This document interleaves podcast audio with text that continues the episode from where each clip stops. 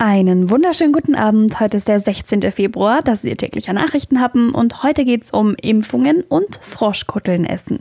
Der Nachrichtenhappen mit Lara von Dohlen. Es scheint so langsam voranzugehen mit den Impfungen, das meldet zumindest das Impfzentrum Ulm. Es ist ja ein leidiges Thema, das Impfen und vor allem das lange Warten auf einen Termin, weil zu wenig Impfstoff da ist, aber es scheint Besserung in Sicht. Das Impfzentrum Ulm, das ist in der Ulm-Messe, dort wurden das zentrale Impfzentrum und das Kreisimpfzentrum jetzt zusammengelegt. Das meldet, dass es so langsam besser ausgelastet ist.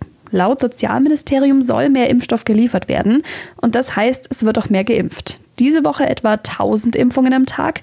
Kommende Woche soll das aber fast auf das Doppelte steigen, auf 1800. Ab März soll dann auch sonntags geimpft werden und ab dem 15. März dann sogar im Zweischichtbetrieb von 7 bis 22 Uhr. Das heißt, es geht so langsam schneller.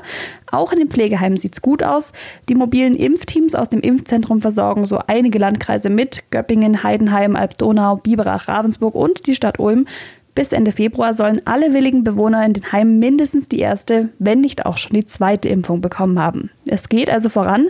Hoffen wir, dass bei den Lieferungen nichts dazwischen kommt. Das Versprechen war ja eigentlich, bis Mitte Februar alle Pflegeheimbewohner zumindest zum ersten Mal zu impfen, wenn sie das wollen.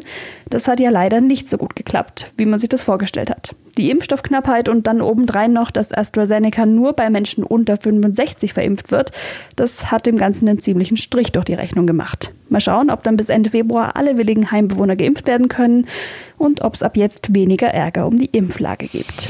Der Nachrichtenhappen.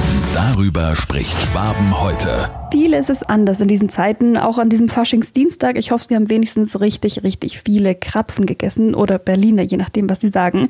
Und anders war auch das traditionelle Froschkuttelnessen in Riedlingen heute am Faschingsdienstag. Es hat heute trotz alledem stattgefunden, natürlich nur online. Immerhin, rund 350 Männer haben heute an der digitalen Runde teilgenommen und nach dem Froschkuttellied zum Besteck gegriffen und dann am heimischen Tisch und mit Kameras ausgestattet ihre Teller leer gelöffelt. Mit von der Partie war natürlich auch Ministerpräsident Kretschmann. Diesen Termin lässt er sich nämlich nicht nehmen, was er uns mal verraten hat. Es müsste schon nah an einer Katastrophe kommen. Sowas gibt es natürlich in der Politik ganz unabweisbare Dinge, dass ich diesen Termin nicht wahrnehmen würde. Der ist mir in der Tat heilig.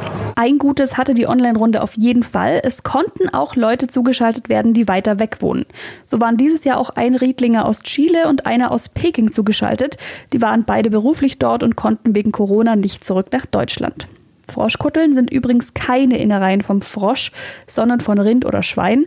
Und wie schmeckt das eigentlich, Ministerpräsident Kretschmann? Wie die schmecken? Die schmecken hervorragend eines der besten Gerichts, die es im Land gibt. Ja. Das Froschkuttelnessen in Riedlingen gibt es schon seit 1829, also guten Appetit. Aber hey, heute noch mal reinhauen, gell? Also morgen geht die Fastenzeit los. Ob Sie nach diesem entbehrungsreichen Fasching überhaupt fasten, können Sie uns gern auf der Donau 3 FM Facebook und Instagram Seite verraten. Ich bin wirklich gespannt. Ich persönlich faste dieses Jahr nicht, so wie aber in den meisten Jahren nach dem Kindergarten. Das war's für heute von mir. Haben Sie einen schönen Feierabend und wir hören uns morgen wieder. Bis dann.